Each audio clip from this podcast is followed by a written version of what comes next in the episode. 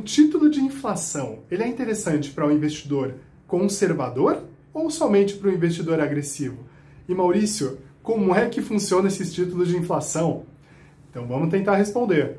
Títulos de inflação, geralmente, eles são atrelados a um índice que ele te protege da variação de preços no Brasil. A gente sabe, a gente tem um histórico muito grande de inflação alta no Brasil, subida de preços. Agora, por exemplo, com a gente passou pela pandemia da Covid e a gente achou que a inflação seria baixa, no final ela foi alta.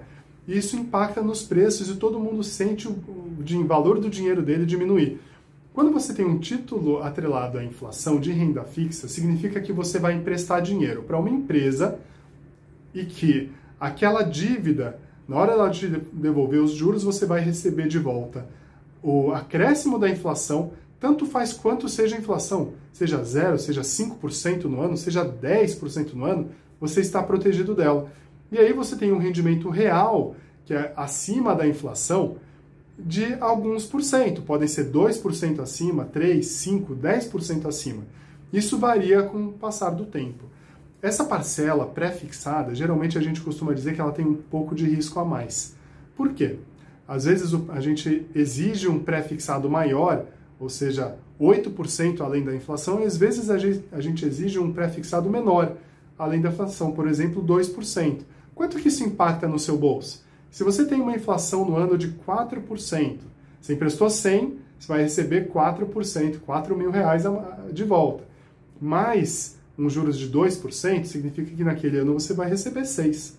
Só que se aqueles seus juros, além da inflação, eles sejam de 5%, você vai ganhar os seus 4 mil para o empréstimo de 100 mil, mais 5 mil reais, ou seja, 9 mil reais. Vejam só a diferença. Então é importante a gente conseguir calibrar bem se a gente vai receber uns juros além da inflação maior ou menor e se ele compensa o risco. Não importa somente você receber mais juros. Se você vai emprestar para uma empresa pior, é óbvio que ela vai te pagar mais, mas o risco de calote é maior. A gente quer evitar os calotes. Nenhum investidor quer ter é, o seu título defaultado, ou seja, que ele não vai ser pago, é perder dinheiro na veia. Então a gente quer tentar calibrar o melhor risco-retorno para aquela operação. E as debêntures incentivadas, elas funcionam desse jeito. Elas te remuneram a inflação, mais um, um, juros pré-fixado, e além de tudo, elas não têm cobrança de imposto de renda para a pessoa física, que é algo super interessante. E é o tema do nosso próximo vídeo, como que funciona os impostos sobre a renda fixa.